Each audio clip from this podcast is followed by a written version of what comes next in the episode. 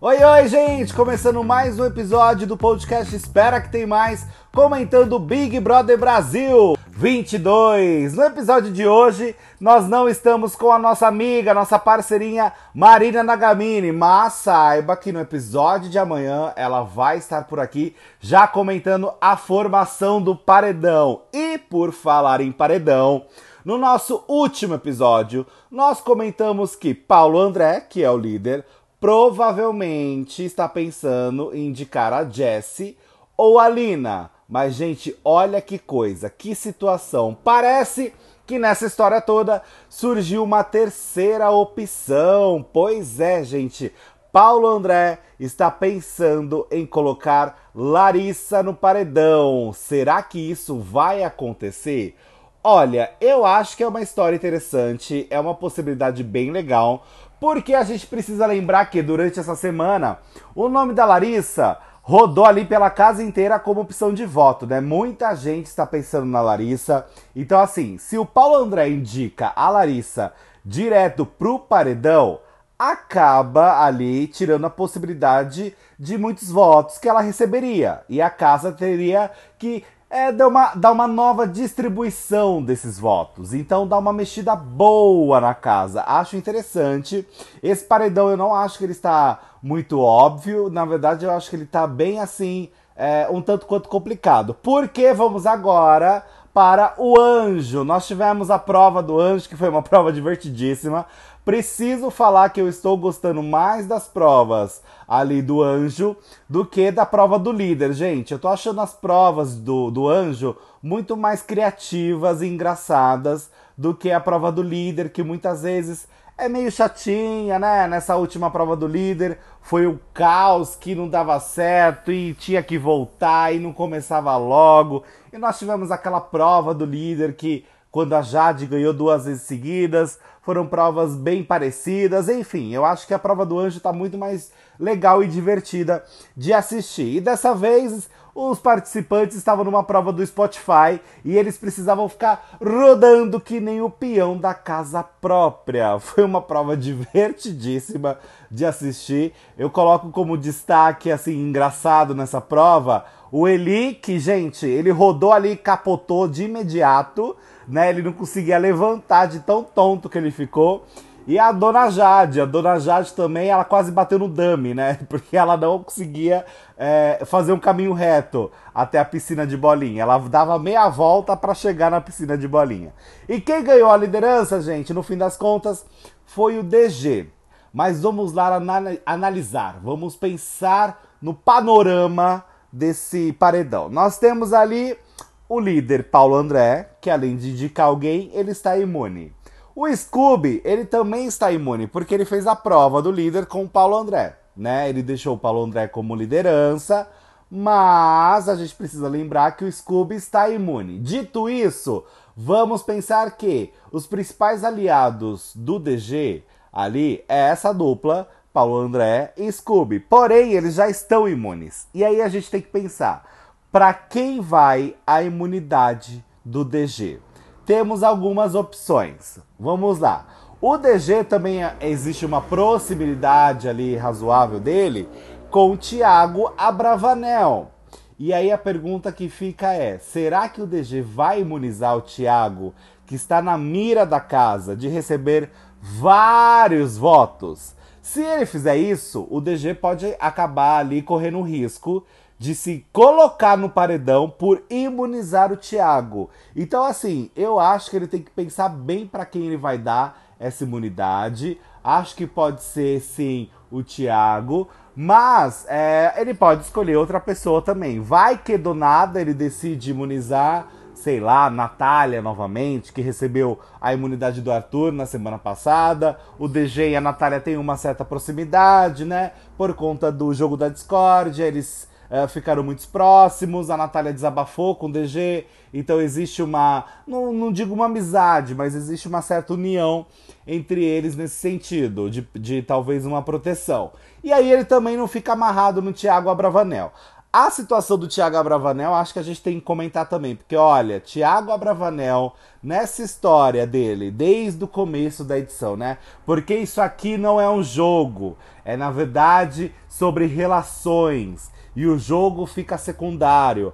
Agora, meu amor, a água bateu na bunda de seu Thiago Abravanel e ele tá vendo que na verdade não é sobre relações mas sim é um jogo que precisa de relações. A história é essa, é o contrário do que ele pensa, porque ele fica tanto querendo ser amigo de todo mundo, manter uma boa relação, que ele percebeu que ele está sozinho. E aí, meu amor, bateu, como eu falei, a água na bunda dele. Ele percebeu uma movimentação da casa, porque ele não é burro também ele sabe que o nome dele está na roda. E aí aconteceu o seguinte, né? Vamos falar sobre isso, porque ó, não podemos ali atacar o alecrim dourado do Arthur, né? Que já surge ali uma galera fã do Arthur tentando falar: não, não foi bem assim, mas eu vou falar porque eu não tenho medo.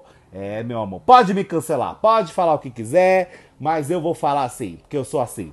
Seguinte, o Thiago e o Arthur, né, estavam ali no momento conversando. Porém, antes do Thiago chegar nessa conversa, o Lucas, a Eslovênia e o Arthur estavam batendo um papo, falando, é claro, sobre o paredão. Eis que Eslovênia decide pensar ali no Thiago como voto e ela abriu isso para o Arthur. Então, gente, o Arthur, que tem uma proximidade com o Thiago, ficou sabendo que a Eslovênia, ou seja, o quarto lollipop, basicamente, né? Porque se a Eslovênia abre o voto dela, ela tá falando de várias pessoas.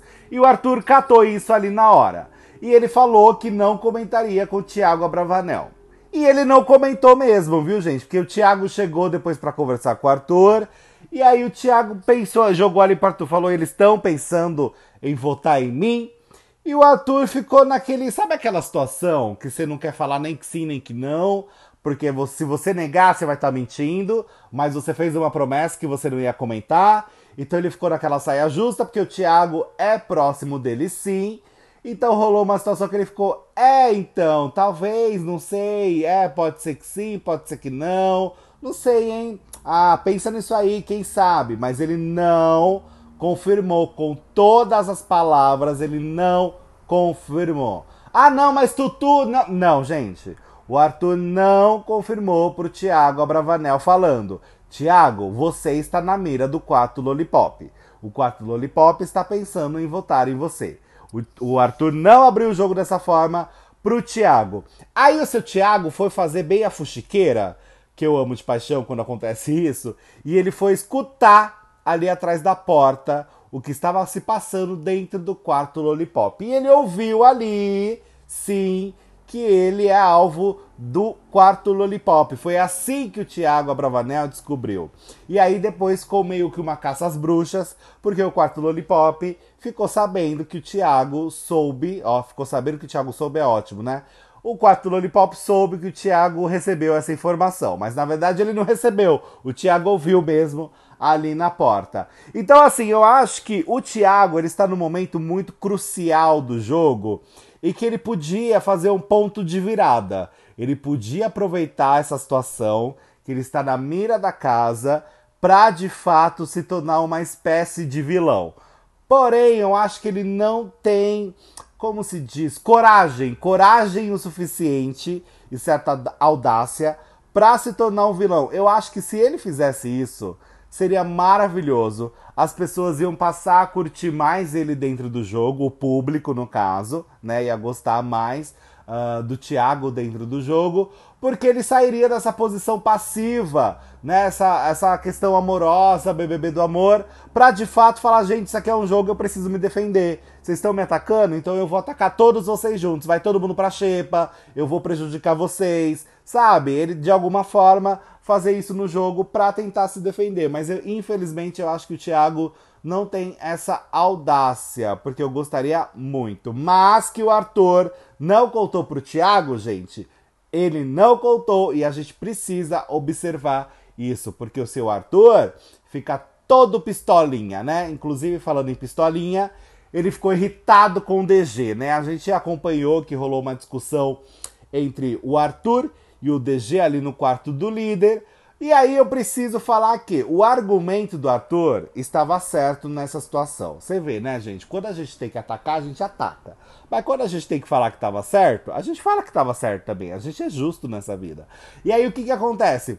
O Arthur virou pro DG e falou assim que ela aí seria uma opção boa de voto, porque tem outras pessoas que votam nela e tudo mais, e que eles podem votar na Laís e etc. E aí o, o DG falou que não vota na Laís né? O DG colocou a opinião dele ali, enfim, de não votar é, na Laís. Opinião essa que eu acho que tem influência muito grande do seu Gustavo, que também tá jogando bastante. Mas aí a reação do Arthur, gente, já é complicada, porque ele fica pistola, ele sai batendo perna, sai emputecido e tudo mais. E aí o Arthur, ele faz muito esse joguinho, né? Porque ele fala que joga sozinho, né? Porém ele tenta ali jogar pro grupo uma informação. O grupo não tem obrigação nenhuma de aceitar, né? Por mais que muitas vezes o Arthur tá certo na jogada, ninguém tem obrigação de acatar, né? É uma burrice? É, mas não é obrigação acatar o que o senhor Arthur fala, o alecrim dourado. Então, quando o Arthur sai batendo perna, ele também perde um pouco da razão, porque ele não sabe, o Arthur não sabe ser contrariado de forma alguma. Ele fica bem irritado, ele fica bem incomodado e ele deixa isso claro para toda a casa, gente. Todo mundo percebe quando ele fica irritado. Assim como o DG também fica, né? O DG também, quando, é, é, enfim, ele percebe ali uma movimentação contrária ao que ele quer, ele fica bem incomodado sim. Tanto que ele reclamou dos meninos lá do DG, ah, o DG reclamou que o PA e o Scooby estavam mais distantes, né? Ele chegou a falar isso na festa do líder, se eu não me engano, na festa do líder Lucas, que ele estava até com um certo ciúmes, assim, né, gente? Então ele deixou isso muito bem claro. Eu acho que esse embate Arthur e DG pode render muita coisa interessante pra gente, porque eles convivem no mesmo ambiente, no grupo ali, uh, dormem no mesmo quarto, agora eles estão juntos ali também no VIP do líder é, do PA. Então eu acho que é um embate bem interessante que a gente vai acompanhar e conseguir ver que os dois realmente não se, não se aguentam nessa questão de opinião, porque cada um tem uma opinião muito fixa e nenhum dos dois dá abertura para tentar entender o que o outro está falando. E isso é muito interessante de acompanhar. E agora vamos aguardar como será a formação do paredão de amanhã, gente. Vai lá no nosso arroba e espera que tem mais. Dê a sua opinião, o seu palpite, o seu pitaco. Quem você acha que o PA vai indicar, gente? Será que o PA vai indicar a Lina, a Jessie ou a Larissa? Pois é, surgiu a Larissa nesse rolê como eu bem falei. E também dessa movimentação da casa. E, gente, a imunização do, do Douglas, né, do DG, que eu realmente não faço ideia para quem ele vai dar esse colar do anjo. Essa imunidade eu não sei. Eu tô bem a Nazaré calculando o meme da Nazaré, porque olha, não sei como vai ser esse paredão. Acho que vai, pode dar um resultado bem diferente até do que tá todo mundo especulando. Dito isso, gente, até o próximo episódio do Espera que tem mais. Lembrando que amanhã nós vamos comentar a formação do paredão e a minha parceirinha Marina Nagamini estará aqui comigo de volta. E ó, gente, bom carnaval também, né? Aproveitem aí um carnaval. A gente viu que começou a festa ali, né, gente? Uma festa que parece que é boa, né? Banda Eva, Alexa e também o seu Carrilho, gente, também participando, os três ali da festa em Gove. Ai, e só uma pequena reclamação, porque tem que ter, né, gente? A festa tava bonita, a gente tem que admitir que tava muito bonita essa festa.